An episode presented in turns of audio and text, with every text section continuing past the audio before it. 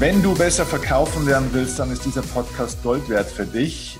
Ich begrüße dich ganz herzlich zum Erfolgsoffensive Podcast. Ich bin Steffen Kirchner und habe heute einen, ja, wahrscheinlich der bekanntesten und vor allem erfolgreichsten Erfolgs- und Verkaufspsychologen, mal schauen, ob er sich selber so nennt, äh, Deutschlands oder im deutschsprachigen Raum vielleicht sogar zu Gast, Matthias Niggehoff.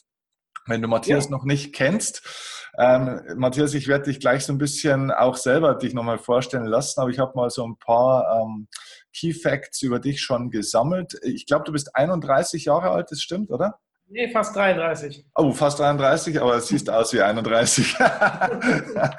genau.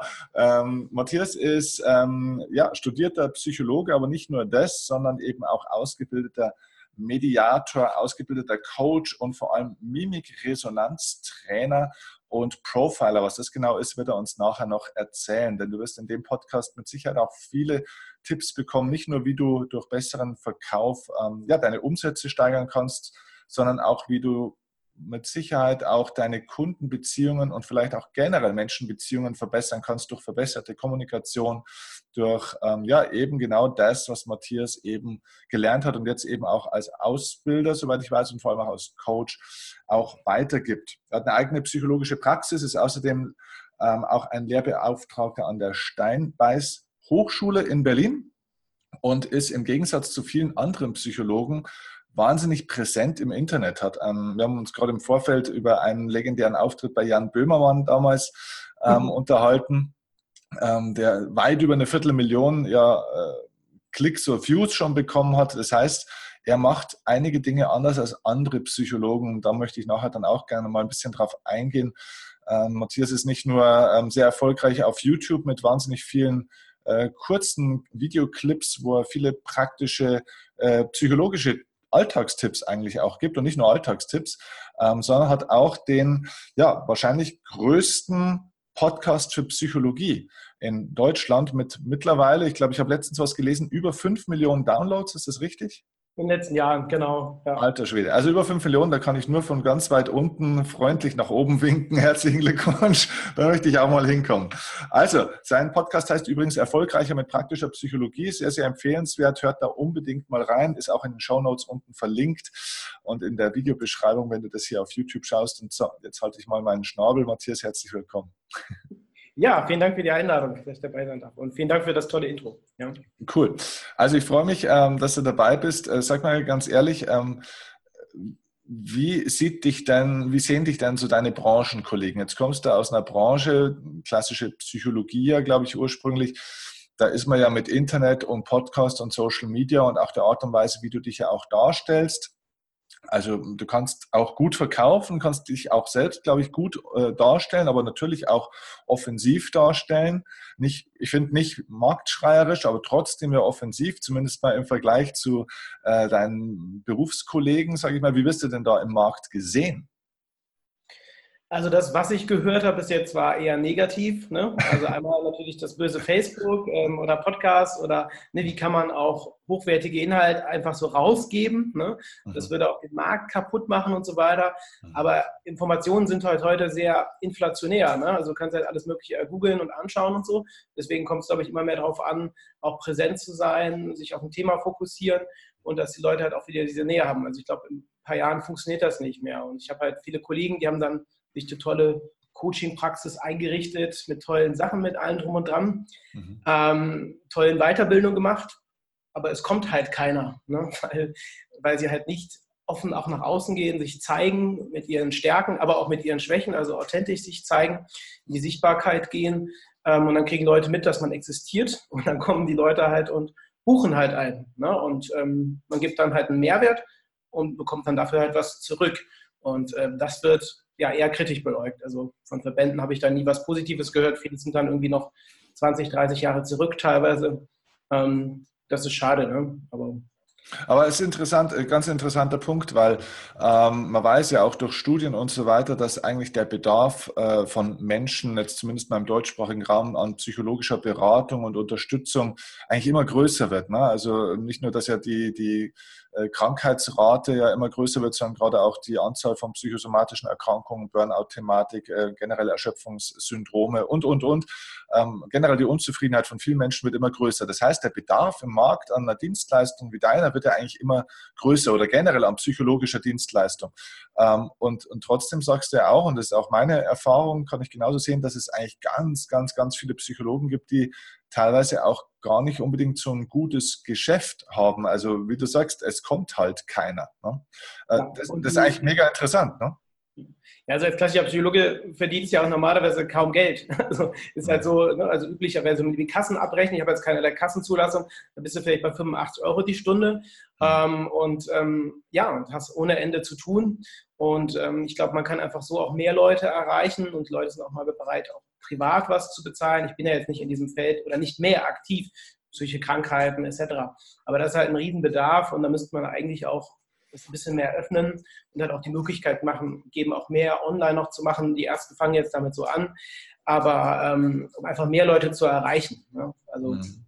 Ähm, das heißt, äh, du würdest also auch sagen, dass eigentlich ähm, nicht unbedingt jetzt das Kompetenzproblem da in erster Linie da ist und, und schon gleich gar kein Marktproblem, dass, zu, dass es zu viele Psychologen gibt für die Menschen, die, äh, die eigentlich Hilfe bräuchten. Ganz im Gegenteil. Also man, man könnte eigentlich, glaube ich, äh, es ist ein riesiger Kuchen noch da für viele Leute, die dran was äh, ein gutes Stück abhaben könnten und davon mehr als satt zu werden. Aber es liegt tatsächlich auch da am Verkaufen, oder? Die können sich nicht verkaufen.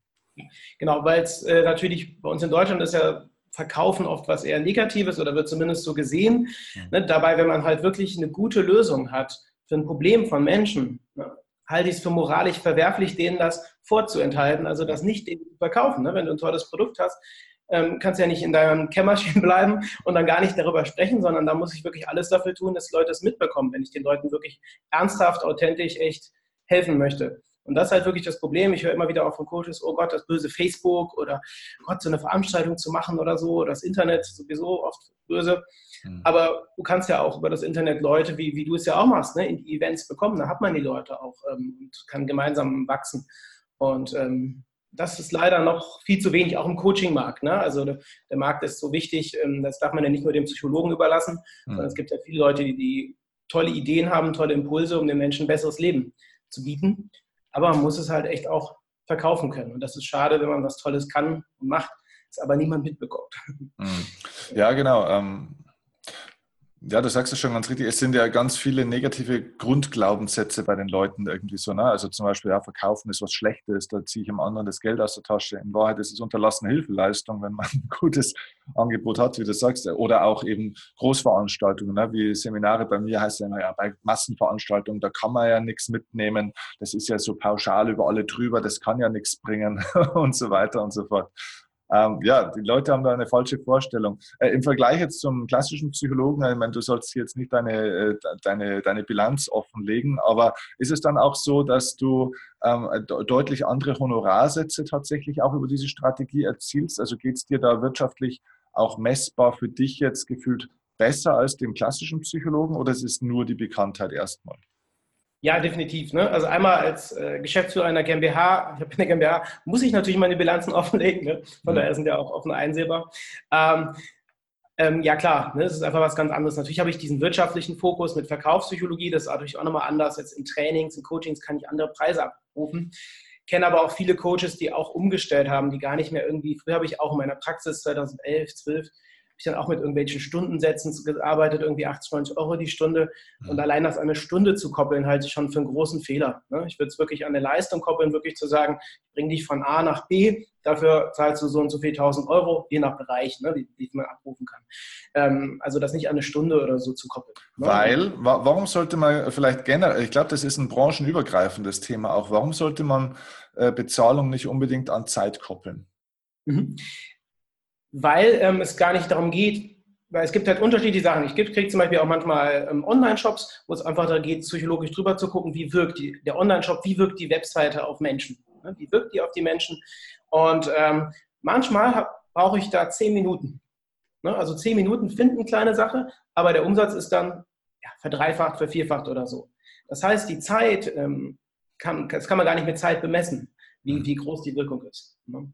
Und genauso gut kann es halt auch im Coaching sein, dass man vielleicht eine kleine Blockade löst mit einer Technik. Es gibt ja sehr effiziente Coaching-Techniken auch, die aber Gold wert ist. Zum Beispiel, ich bin ein Verkäufer, der sich nicht traut, auf Kunden zuzugehen. Dann löse ich innerhalb von einer Stunde eine Blockade oder löse einen Glaubenssatz. So, und dann ist das quasi mehrere tausend Euro wert für ihn. Ne? Aber wenn ich dann hingehe, ja, 80 Euro kostet das die Stunde, das passt halt überhaupt nicht ne, zusammen. Das heißt, wenn man dich bucht, dann bucht man äh, einen halben Tag oder einen Tag oder, oder wie auch immer? Oder wie, wie bemisst du denn dann deinen Preis, was du verlangst? Ja, ich habe natürlich übliche Tagessätze jetzt für Trainings oder für so ein Tagesintensivcoaching.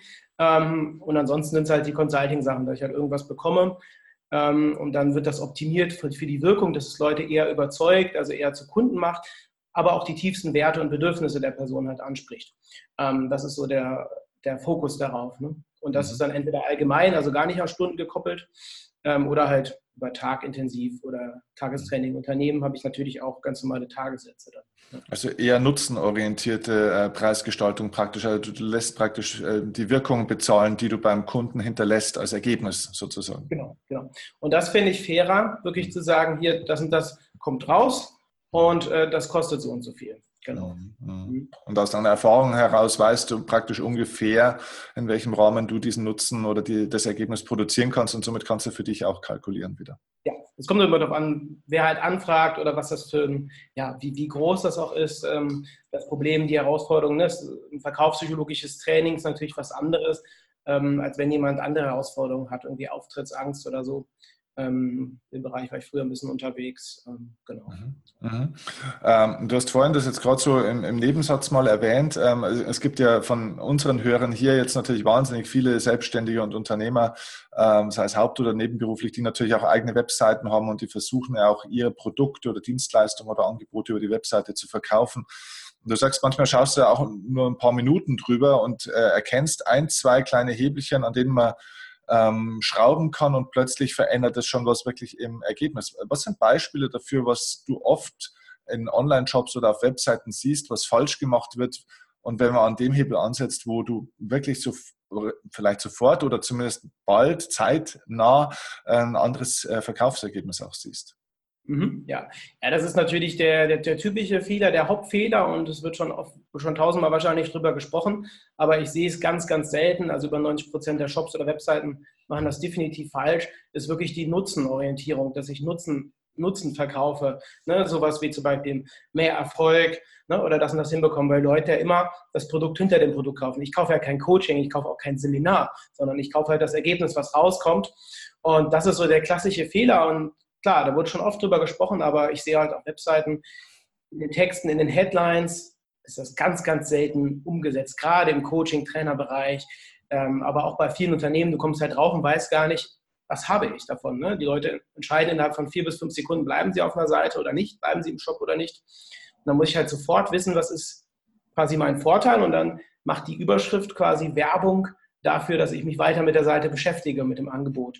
Ne? Also ich kaufe ja keinen Staubsauger, ich möchte eine saubere Wohnung haben. Ne? Und ähm, das ist so das Hauptelement. Dann halt, dass die Zielgruppe nicht angesprochen wird, mit irgendwelchen komplizierten Wörtern agiert wird, die halt keiner versteht. Ne? Dann wird psychologisch so eine kognitive Dissonanz ausgelöst, also ein innerer Stress mit irgendwelchen Fachbegriffen. Ne? Also ich würde es halt einfach formulieren oder die Sprache der Zielgruppe sprechen. Also wirklich zu gucken, wie formuliert die Zielgruppe ihre Probleme, was sind die Herausforderungen, sich wirklich damit zu beschäftigen, mit den tiefsten Werten, die genau zu verstehen und dann zu gucken, was biete ich denen an. Und das ist ja nichts anderes als beim Verkaufen ja auch. Ne? Du fragst einfach, ne, was braucht die Person, was ist die Herausforderung? Und dann mhm. guckst du, kannst du das liefern, fragst vielleicht noch ein paar Mal nach, gehst tiefer rein und machst dann ein Angebot dazu und fertig. Ne? Das ist ja eigentlich einfach. Ne? Mhm, mh. Denkst du, wir sind ähm, wirklich zu, vielleicht zu inhaltsverliebt, zu, zu, zu produktverliebt ein Stück weit? Also mein, mein Eindruck ist immer, die Leute machen sich ähm, wahnsinnig viele Gedanken über das, muss das Produkt jetzt blau sein oder babyblau oder himmelblau und äh, dieses und jenes, aber es macht sich keiner Gedanken darüber, wie verkaufe ich das. Ja, genau. Ja. Und da Gedanken darüber, was braucht die Person überhaupt oder was braucht meine Zielgruppe. Mhm. Aber oft wird dann stundenlang bin jetzt auch gerade dabei, so ein Konzept zu entwickeln für, für einen Kunden. Geht es auch um so eine Ausbildung, Ausbildungskonzept. Und dann wird auch stundenlang drum, wie, wie baut man das auf, welche Stunden, wann ist irgendeine Kaffeepause und so. Da habe gesagt, Fokus erstmal auf das Marketing und erstmal auf die Zielgruppe zu gucken, was sind überhaupt deren Herausforderungen. Und viele entwickeln dann stundenlang Produkt, Seminar etc. Und es ist ja okay, es muss ja gut geplant sein, ne? aber man muss auch erstmal gucken, was brauchen die Leute und dann wie richte ich das aus für den Verkauf. Ne? Weil das tollste Produkt bringt halt nichts, wenn es nicht äh, verkauft wird. Ne? Und ähm, da muss ich halt schauen, was brauchen die, was braucht die Zielgruppe und dann zu schauen, wie baue ich das auf. Aber ähm, das ist ja auch der Standard bei Online-Kursen. Viele machen Online-Kurse, ähm, produzieren die hochwertig, aber die kauft halt dann keiner. Ne? Von daher würde ich erstmal gucken, wie kriegt man die verkauft und dann kann ich das Produkt äh, entwickeln. Ne? Mm, okay. Ähm, Jetzt habe ich der, im Vorfeld auch schon gesagt, du bist ja auch Mimik-Resonanztrainer und, und mhm. Äh, Profiler. Was kann man sich denn unter dem vorstellen? Also wo ich ein bisschen hin will, ist so, bei welchen Themen konkret hilfst du jetzt den Leuten? Also das eine ist klar, du kannst jetzt praktisch schon mal auf verkaufspsychologischer Ebene, sage ich mal, durch Analyse von Texten und von Wahrnehmungssteuerung auf Webseiten ähm, Menschen zu, also dahin führen, dass sie praktisch äh, besser verstehen, was ist das Angebot und praktisch eine bessere Bindung dazu kriegen, dass also der Umsatz sich ähm, oder eine Conversion sich auf der Webseite erhöht. Das ist mal eine Sache. Aber was ist unabhängig von dieser Online-Optimierung und Beratung eigentlich so dein, dein Schwerpunktthema? Genau, das ist dann der Offline-Bereich. genau, und im Offline-Bereich kann ich natürlich die Körpersprache nutzen. Und da geht es um Mimikresonanz. Also Studien zeigen, dass wir nur noch ungefähr die Hälfte der wahren Gefühle unserer Mitmenschen überhaupt ähm, sehen und erkennen, wie die Person sich wirklich fühlt. Und das ist natürlich auch für den Verkauf, aber auch im Umgang mit Menschen super wichtig zu wissen, okay, was fühlt die Person gerade wirklich? Ist die gerade traurig, verärgert, mhm. ängstlich und so? Und das nehmen wir halt kaum noch wahr. Die Tendenz ist erschreckend. Also es wird immer weniger. Das hat mit den Medien zu tun, das hat mit, mit, mit Facebook, mit WhatsApp sicherlich zu tun, ähm, weil wir halt kaum noch oder weniger face-to-face -face zu den Leuten wirklich sprechen. Ne? Deswegen finde ich es auch toll, dass auch diese ganzen Events immer mehr im Kommen sind, ne? wie du das auch machst. Ne? Ich glaube, die Leute wollen immer mehr auch wieder mit echten Menschen ja. agieren. Ne? So schön auch Online-Kurse sind, so praktisch, aber die Leute wollen halt echt wieder unter Menschen kommen. Absolut. Und da geht es darum, bei Mimikresonanz wirklich zu gucken, was fühlt die Person gerade wirklich, also emotionale Intelligenz zu steigern und dann zu gucken, wie gehe ich dann halt mit dir um. Ne? Also wenn ich zum Beispiel sehe, okay, die Person zeigt gerade Trauer oder Ärger, ne? wie gehe ich dann damit um? Ähm, Im Verkauf ist es relevant, dass man halt Einwände sieht von Kunden, die er nicht sagt. Weil viele machen im Alltag den Wackeldackel, also die nicken dann brav, mhm. lächeln. Mhm. Kommt schon, schlafe ich noch mal eine Nacht drüber, muss ich noch mal gucken. Ne? Aber in Wirklichkeit gab es halt vorher Einwände, die die Person nicht gesagt hat. Mhm. Und wenn ich die Einwände vorher erkenne in der Mimik, das geht über sogenannte Mikroexpressionen, das sind Signale in der Mimik, die vom limbischen System ausgelöst werden, die wir nicht bewusst kontrollieren können. Ne? Zum Beispiel, was, was sind da Beispiele dafür? Zum Beispiel das hier, der Klassiker, Augenbrauen, Innenseiten, okay. Augenbrauen kurz zusammen und runter. Ja, ja. Wäre sowas wie Irritation. Ich sage jetzt zum Beispiel was zum Kunden, ja, der Staubsauger, der ist besonders leise. Ja.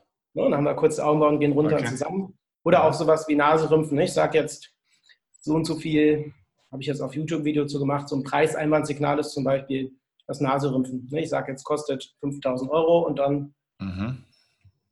weil Ekel, ne, das wäre jetzt Ekel als Emotion, mhm. das wird im Schmerzzentrum verarbeitet und wenn ein Preis zu hoch ist, da werden auch Preisinformationen verarbeitet im Schmerzzentrum, ähm, dann spüren wir halt Schmerzen und dann kommt halt Ekel kurz auf. Dann ist der Preis zu hoch. Also im Verkauf wäre das ein typisches Okay, okay. Das können wir halt nicht bewusst steuern. Ne? Ähm, ja. Die kommen natürlich weniger vor, die Mikroexpressionen, wenn wir einfach authentisch zeigen, was wir gerade fühlen oder das auch sagen. Ne? Also wenn ich einfach sage, wenn ich ärgerlich bin, das dann auch zeige oder traurig bin. Und ähm, es geht jetzt weniger darum, irgendwie die Person zu durchschauen, zu lesen, sondern einfach zu gucken, was fühlt die Person gerade wirklich und wie gehe ich dann halt mit ihr um. Ne? Das ist so das Kerngebiet. Und da dockt halt das Profiling auch an, wie ist die Person unterwegs, ähm, wie ist die Persönlichkeit aufgebaut und wie gehe ich dann mit ihr um? Ist es eher eine Person, die was dominanter unterwegs ist, status-, leistungsorientiert? Ist es eine Person, die harmoniebedürftig ist? Und wichtig ist, das ist natürlich nicht immer so. Wir switchen natürlich auch. Ne? Also wenn man erst so Leistung und Status und habe alles unter Kontrolle und plötzlich eine Nachricht bekomme, ähm, dass irgendwie ein Elternteil gerade gestorben ist, ähm, ne, dann bin ich natürlich nicht mehr da unterwegs. Ne? Dann bin ich halt eher in Richtung Harmonie und Ruhe unterwegs. Ne? Und das ist oft ein Fehler, der gemacht wird, dass gesagt wird, wir sind immer irgendwie so und so.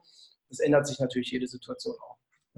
Das heißt eigentlich, dass sich ähm, jeder, der was verkauft, eigentlich wieder ein bisschen äh, an Riemen reißen muss, weil eigentlich, sage ich jetzt mal, diese, diese Fähigkeit, Menschen zu, zu wahrzunehmen, zu spüren, zu lesen, wenn man so will, eigentlich aufgrund der Rahmenbedingungen unserer Gesellschaft einfach automatisch abnimmt, einfach weil wir einfach eine andere Lebensrealität haben, ne? weil wir einfach viel online unterwegs sind und so weiter und so fort. Ähm, und, und, das bedeutet ja im Endeffekt, dass eigentlich jeder sich selbst oder, oder seine Mitarbeiter eigentlich in so einem Bereich eigentlich auch schulen lassen sollte, oder? Um dem aktiv entgegenzuwirken. Ähm, ist ja zu wenig gesagt, dass man sagt, na gut, äh, bei mir, ich habe ja mein Fernsehen abgeschafft, ich schaue seit 15 Jahren kein Fernsehen mehr und so weiter, bei mir ist das alles anders. Das ist ja schon eine Fähigkeit, also so wie ich das jetzt auch verstanden habe, emotionale Intelligenz ist ja was anderes als praktisch diese, weiß nicht, wie man die andere Intelligenz nennt, ja, also die IQ-Intelligenz. Mhm. Ähm, die ist ja so ein Stück weit auch ein bisschen mit vererbt, glaube ich jetzt mal, ne? also so ein bisschen mitgegeben, die emotionale vielleicht ein Stück weit auch, aber es ist schon eine Art Muskulatur eher, die man trainieren kann. Genau, also als Kinder konnten wir das noch super, weil wir halt, ähm, ähm, es ist angeboren und ähm, das wirklich präzise zu erkennen. Dann haben wir leider halt sprechen gelernt ne, und konzentrieren uns sehr stark auf die Worte, auf das, was die Leute verbal äußern und weniger auf das, was die Person halt auch nonverbal zeigt.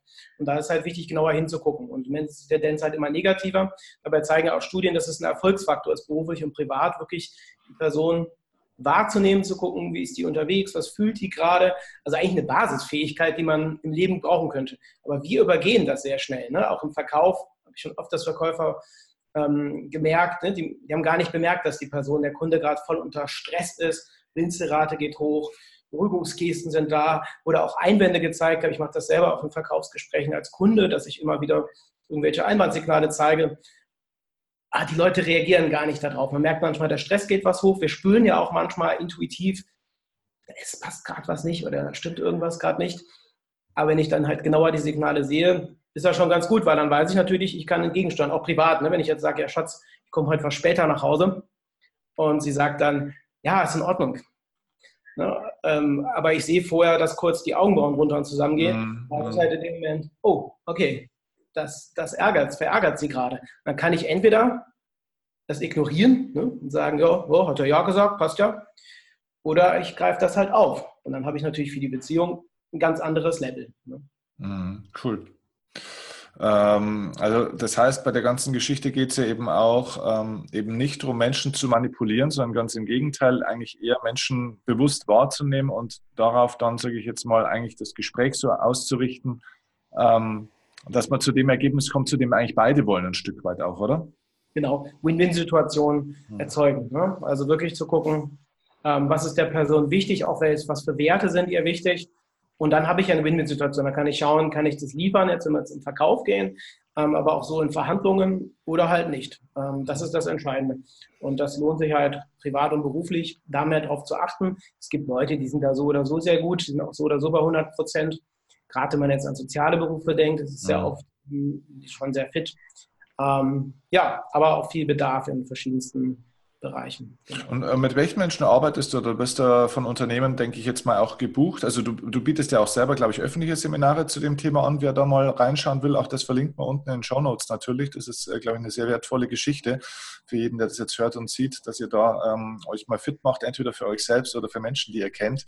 Ähm, das ist, glaube ich, nämlich echt eine so fucking wichtige Basisfähigkeit, woran echt so, also ich persönlich bin der Meinung, dass 99,5 Prozent aller Probleme in der Welt Kommunikationsprobleme sind. Und genau bei dem Punkt geht es nämlich los. In Kommunikation hat mit dem Reden erstmal noch gar nichts zu tun. Kommunikationsproblem ist echt schon genau da, wo du jetzt eigentlich ansetzt mit der Arbeit. Es geht schon mal los, dass ich mich für den anderen schon mal gar nicht so richtig mehr interessiere, weil ich ihn gar nicht wahrnehme, weil ich gar nicht hinschaue, weil ich gar nicht hinfühle. Und dann geht es schon mal los. Kann gar kein gutes Gespräch zustande kommen an der Stelle. Ne? Genau. Von welchem Unternehmen wirst du denn so gebucht oder, oder was ist da deine, deine Erfahrung, deine Realität?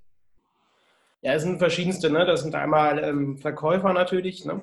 ähm, sehr, sehr stark, ähm, ja, aber auch Personalbereich, ne? auch ein Umgang mit Bewerbern, ähm, so ein Fokus.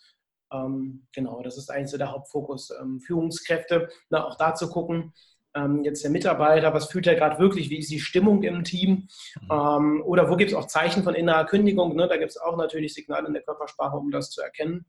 Ähm, ja, um dann einfach auch besser mit denen umzugehen, wenn ich halt weiß, okay, wenn ich jetzt sage, ja, Frau Meier, bekommen Sie das bis morgen hin? Sie macht dann so, ähm, an den Lippen streckt sie sich kurz, äh, also ein Zeichen von Sorge ganz kurz, sagt dann aber, ja, das kriege ich hin, kann ich natürlich dann wertschätzend das aufgreifen und sagen, ja, Frau Meier, ich kann Ihnen da gerne noch Unterstützung anbieten, ne? brauchen Sie da noch irgendwas, ähm, wenn ich das Signal dann sehe. Genau. Ja, aber das ist, glaube ich, schon ein interessanter Punkt, weil jetzt sitzt vielleicht der ein oder andere da. Ähm, also wenn ihr das übrigens jetzt, äh, weil Matthias macht hier so ein paar ganz gute äh, Gesten, immer wieder zeigt es. Also wenn ihr das jetzt hier im Podcast hört, dann empfehle ich euch da mal kurz auf YouTube die ganze äh, Geschichte auch mal anzuschauen und wirkt das vielleicht ein bisschen besser an der einen oder anderen Stelle.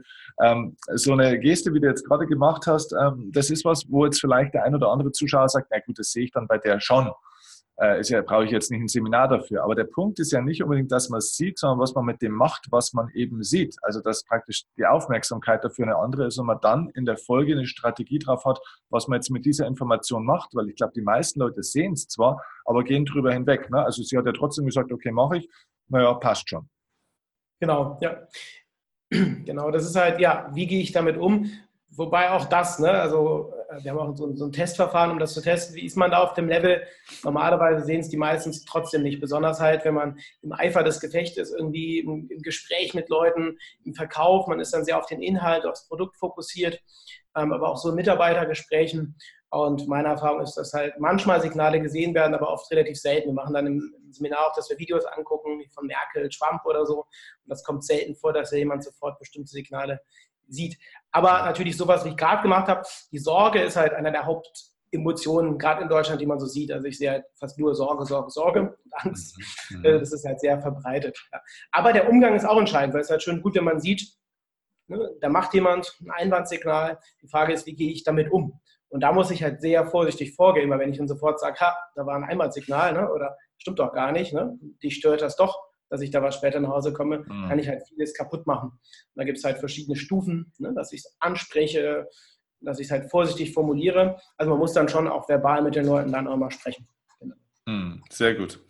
Ähm, okay, ähm, ich würde ganz gerne so auf zwei Themen jetzt nochmal eingehen. Äh, ein Thema möchte ich dann Richtung Schluss nochmal behandeln, also so wirklich vielleicht ein paar praktische Tipps zum besseren Verkaufen aus der Psychologie heraus, aus der praktischen Psychologie heraus, die du hast, vielleicht so drei super Tipps, die eigentlich so jeder branchenübergreifend anwenden sollte und beachten sollte. Mhm. Davor möchte ich aber noch auf ein ganz anderes Thema ran und ich glaube, das ist so ein, ein, ein Megathema, wo die Leute auch immer immer feinfühliger werden und immer größeres Thema damit haben. Ich glaube, wenn wir in unsere Gesellschaft schauen, stellen wir eine Sache fest, die, die, Gesellschaft von uns verändert sich, glaube ich, auch deswegen gerade so stark ähm, und wird sich in den nächsten Jahren noch viel stärker äh, verändern, weil die Leute nicht mehr so obrigkeitshörig sind, wie sie schon mal waren. Das heißt, wenn mhm. früher einer einen weißen Kittel anhatte oder wenn es ein Lehrer war oder der hatte eine Uniform an oder sonst irgendwas, dann war das eine, eine Ikone. Dann hat man, dann hat man dem, das war eine Instanz, dem hat man gefolgt, dem hat man zugehört. Heute sind die Leute deutlich kritischer ähm, glauben nicht mehr alles so leicht, was viele Vorteile mit sich bringt, aber auch viele Nachteile natürlich auch. Und das hat, glaube ich, damit zu tun, dass die Leute Angst haben davor, manipuliert, manipuliert zu werden, dass jemand ihnen etwas sagt, gar nicht heraus deswegen, weil es jetzt das Richtige ist, sondern deswegen, weil diese Menschen natürlich auch eine gewisse Absicht haben. Zum Beispiel, ja, nehmen wir auch das Thema Ärzte. Ne? Man weiß leider, viele Ärzte sagen, der, ja, müssen wir operieren, obwohl man es gar nicht operieren müsste, nur deswegen, weil sie es halt besser abrechnen können. Äh, wobei es mhm. natürlich auch viele gute Ärzte gibt. Ähm, Stichwort Manipulation, auf das will ich raus. Ähm, was gibt es für Strategien aus deiner Sicht, um sich vor Manipulation von Menschen besser schützen zu können? Also kann man das oder gibt es Kriterien, wo man das gut erkennen kann, dass man manipuliert wird und was macht man denn da dagegen? Mhm, ja. Also was ich sehr hilfreich finde, ist erstmal zu gucken, wie man selber unterwegs ist, also wie tickt man überhaupt selbst und was ist einem wichtig und was nicht. Ne, weil ich kann mich ja, Manipulation bedeutet ja einfach eine bewusste Veränderung, das heißt, jemand von außen ähm, beeinflusst mich bewusst und da kann ich ja entgegenwirken, wenn ich einfach weiß, was will ich wirklich. Ne? Also wie bin ich unterwegs, das und das möchte ich, das und das Ziel habe ich und dann passiert das weniger. Ähm, ich empfehle immer zum Beispiel so eine Art, dass man für bestimmte Situationen für sich so eine Art Konzept arbeitet und wirklich sagt, hier, wenn ich da unter bin, ähm, mache ich das, das und das und, und fertig. Also, dass man wirklich guckt, was ist einem wichtig, was ist einem nicht wichtig. Und allein das führt halt schon dazu, dass ich halt weiß, okay, da will jemand irgendwas von mir, was ich aber gar nicht will, dass ich das halt eher merke und wirklich merke, nee, das war gar nicht mein Weg. Ich will ja das und das machen und nicht das andere. Also, das finde ich sehr, sehr wichtig, weil mhm. das kenne ich auch von mir selber. Ähm, war da auch früher sehr beeinflussbar von außen und, ähm, und steuerbar. Habe ich mir halt wirklich überlegt, und das gucke ich mir jeden Tag an, so ein Zettel, da stehen bestimmte Punkte drauf, was mir wichtig ist in meinem Leben, was meine Werte sind. Und das ziehe ich durch. Klar gibt es immer mal Situationen, wo es dann doch anders läuft. Ich habe im Nachhinein, oh, war doch nicht so gut die Entscheidung. Mhm. Äh, bin ich irgendwie überredet worden. Aber in meisten Situationen funktioniert das dann ganz gut. So. Äh, das heißt, äh, das hat auch mit dem Faktor Eigenverantwortung zu tun. Das heißt, auch wenn ich jetzt vielleicht im konkreten Fall, jetzt nehmen wir das Beispiel Arzt, ich weiß nicht, ob ich äh, operiert werden will oder nicht oder muss oder dieses oder jenes oder Stichwort äh, Anlageberatung, ich weiß jetzt nicht, äh, welche Anlage ich zum Schluss nehmen soll. Das heißt, deswegen gehe ich ja zu jemandem, zum Experten, um eine konkrete Meinung zu kriegen. Ich weiß ja nicht, was ich will, aber trotzdem sollte ich einen Plan haben, also Eigenverantwortung zu übernehmen, dass ich mir im Vorfeld Gedanken mache, so was sind meine absoluten No-Gos zum Beispiel oder was sind Rahmenbedingungen. Aber ich gehe nicht komplett äh, blind praktisch in so ein Gespräch rein und, und bin somit angreifbar und rumschubsbar in jede Richtung. Also das hat mit Eigenverantwortung zu tun. Ne? Genau, dass ich wirklich überlege, was ist mir wichtig, was sind Punkte, die zentral sind, was sind Punkte, die sind halt verhandelbar. Und dann führt das weniger dazu, wenn ich jetzt zum Beispiel ganz typisches Alltagsbeispiel, wenn ich mir sage, ja, montags Arbeit, ist mein Arbeitstag im Büro, da wird vieles abgearbeitet, dann nehme ich mir das vor. So, und wenn jetzt irgendwie aus der Familie fragt, ja, kannst du noch das machen oder kannst du noch dies machen, weiß ich halt, nein, ne, das kann ich nicht. Dann versuchen die vielleicht auch mit diversen Tricks äh, zu sagen, ja, du musst mir doch helfen oder Mensch, du hast mich doch lieb. Ne, so zum Beispiel mit Lob, ne, also ganz typischer Manipulator, ne, Mensch, du bist doch der Beste mhm. dafür, also musst du doch da mir helfen. Dann weiß ich halt, nö, ist halt ein Bürotag geplant und ich kann gerne Dienstag, aber halt an dem Montag dann nicht. So kann man sich da auch mit Lob nicht so manipulieren lassen. Oh, das heißt also, ah, das ist nämlich ein guter Punkt. Lob ist also eine riesige Manipulationstechnik, ne? nicht nur eine Wertschätzungstechnik. Genau, meistens spürt man ja auch, ähm, mhm. das ist wie so ein Bonbon, ne? man lutscht das und dann merkt man plötzlich, boah, da ist so eine ekelhafte Füllung drin. Und ähm, ja, aber meistens spürt man das ja auch, wenn das so übertrieben ist. Ne? Ähm, dann merkt man manchmal, dass es dann doch nicht so passt. Ja, da hören jetzt ein paar von manchen Unternehmen zu, wo ich schon weiß, die sollten jetzt mal ein bisschen länger drüber nachdenken, über den Punkt. Was bei, äh, diese Lobkultur in manchen Unternehmen geht mir gewaltig auf die Eier, muss ich ganz ehrlich sagen, weil es ist derartig manipulativ, um Menschen zu einem beschissenen Lohn äh, oder, oder Provision oder was auch immer zu Leistungen zu animieren, die überhaupt nicht im Verhältnis stehen und die nicht in Ordnung sind. Plus, um darüber hinwegzutäuschen, was für schlechte Rahmenbedingungen man diesen Leuten teilweise gibt, um ihren Job machen zu können. Ja, wird dann ein schlechtes Gewissen gemacht darüber und so weiter. Und ja, muss man ein bisschen aufpassen. Das heißt aber auch nicht, dass man grundsätzlich nicht auch Lob verteilen sollte. Ne? Ich denke, das ist auch klar, dass man manchmal sagen, er hat so gut gemacht ne? oder Mensch, gemeinsam war ein stressiger Tag, haben es gemeinsam richtig gut hinbekommen und so weiter. Ne? Das ist natürlich wichtig, auch als Motivator. Ne? Aber Absolut. kommt immer auf die Dosis dabei an. Ne? Mhm. Okay, also ähm, gut, also dann haben wir den ersten Punkt zur Manipulation. Was, was ist noch äh, bei Manipulation wichtig? Wie, wie kann ich mich schützen? Was kann ich tun? Mhm. mhm.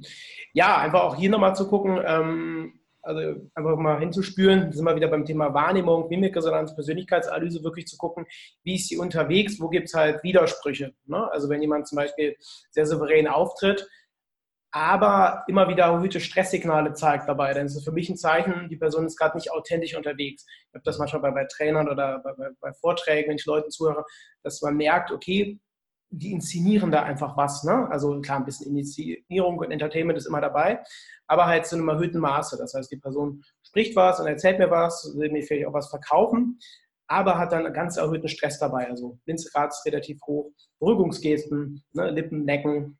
Ich mache das gerade so ein bisschen vor für die, die auf mhm. äh, Podcast sind und zuhören. Ne?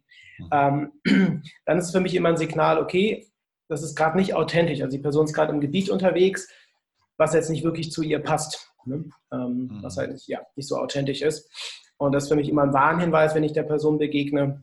Oder wenn auch eine Person immer gut drauf ist, immer alles toll und so weiter, dann ist für mich auch ein Hinweis, oh, es könnte zu Manipulation führen. Mhm, mhm. Okay, ja, interessant.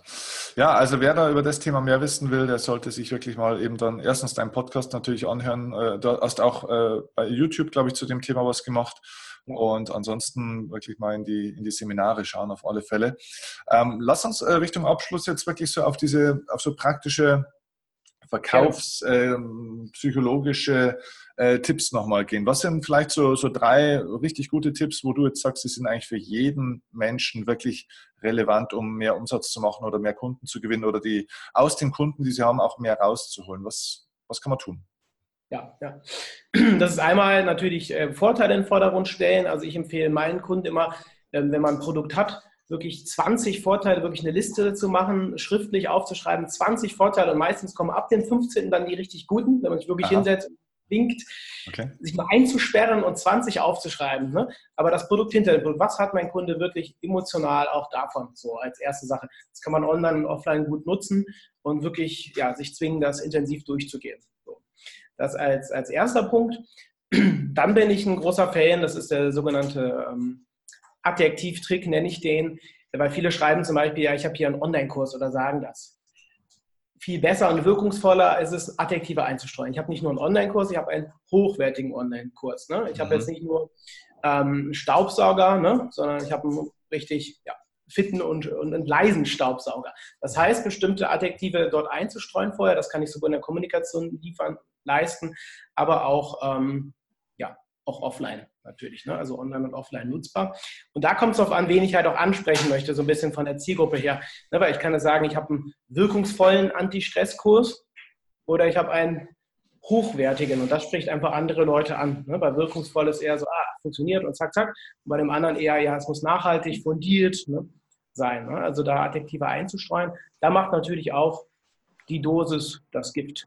Ne? Mhm. Also das heißt, da wäre eigentlich eine coole Aufgabe mal, sich an einem ruhigen Sonntag oder kann auch am Montagnachmittag sein, ähm, sich mal eine Liste zu machen mit Adjektiven, oder? Die auf Zielgruppen ausgerichtet sind. Also gibt es ja wahrscheinlich sogar im Internet irgendwie äh, Liste positive Adjektive oder keine Ahnung.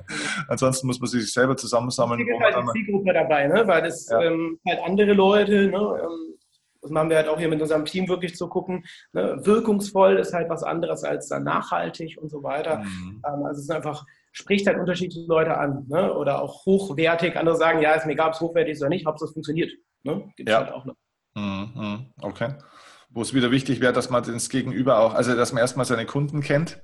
Und wer ist, wer ist denn eigentlich die Zielgruppe, die, die Kernzielgruppe oder eben das entsprechende Gegenüber? Dass ich weiß, ja, ist das jetzt jemand, den ich eher auf der rationalen Ebene abholen muss oder eher auf der Performance-Ebene, sage ich jetzt mal, oder eher auf der Gefühlsebene oder auf der visuellen Ebene oder was auch immer, für, wie man das äh, clustert und, und äh Genau, und das ist eigentlich so der Hauptpunkt auf dem Verkauf, ne? auch als, als dritter Impuls haben wir schon so ein bisschen drüber gesprochen, wirklich zu gucken, wie tickt die Person, egal ob online oder offline, wie ist die drauf, also wirklich zu verstehen, auch was sind die Probleme und dann wirklich zu sagen, welcher Ebene überzeuge ich den, ne? mit was für Sätzen, online oder offline, ähm, wie muss ich das präsentieren, muss ich eher was schneller zum Punkt kommen oder erstmal was Zeit nehmen, erstmal zu sagen, hey, wie geht es den Eltern, wie läuft es in der Familie? Ne, Gibt es ja Leute, bei anderen muss man halt sofort sagen, hier, das sind das die Vorteile, kaufst du oder nicht. Ne? Also schon was ähm, ja, performanter vorgehen. Ne? Mhm, mh, cool. Also, ähm, ja, für jeden, der das jetzt gesehen und äh, bisher gehört hat, äh, stellt fest, äh, Matthias ist jemand, der in, in vielen Bereichen sehr viel Wissen mitbringt, ähm, der da sehr breit aufgestellt ist. Wenn jetzt jemand sagt, okay, er möchte ganz gerne mit dir arbeiten, er möchte mit dir in Kontakt kommen, was ist der beste Weg? Also meine Empfehlung ist natürlich erstmal natürlich auch immer YouTube anschauen, Podcast anhören und so weiter, verlinken. Da gibt es auch noch viele Impulse und, und, Tipps und es ist ja auch mal gut, auch mal zu gucken, wird man überhaupt warm mit der Person? Also ich mhm. gucke auch genau, ne, mit wem arbeite ich zusammen, mit wem nicht. Muss halt auch von den Werten her passen. Mhm. Ansonsten nigerhoff-consulting.de ist so meine Webseite, hat man Informationen zu dem Angebot, also online und offline, ja, überzeugen mit dem Angebot. Und das ist ja Wichtig ist halt für mich der Wert, dass es authentisch ist und vernünftig und kein Mist verkauft. Ne? Also ich habe auch Leute, wo Shops, wo ich denke so, nee, äh, das unterstützt jetzt nicht. Ne? Das muss halt immer auch äh, passen, menschlich. Ja. Okay. Äh, was sind äh, öffentliche Seminare, die du anbietest? Also einmal diese Mimikresonanzgeschichte, oder? Genau, ja. Das ist so das Haupt- und Grundlagenseminar habe ich dazu. Persönlichkeitsanalyse und Mimikresonanz, Grundlagenseminar. Genau. Cool. Also, wer mehr über, über sich selbst und über Menschen äh, lernen möchte und den Umgang mit Menschen und damit besser umgehen will auf zwischenmenschlicher Ebene, und das darf sich und soll sich natürlich dann auch im Umsatzbereich auswirken, der ist bei Matthias gut aufgehoben. Du, ich bedanke mich ganz herzlich für, ja, für ja. deine Zeit. Ähm, war total super. Und ich hoffe, dass viele rüberschwappen zu dir dann auch. Vielen Dank. Okay, mach's gut. Danke dir. Ja bei mir Tag und Nacht, ganz egal wohin. Uns dieser Weg auch führt. Mit dir wage ich den ersten Schritt, nur mit dir komm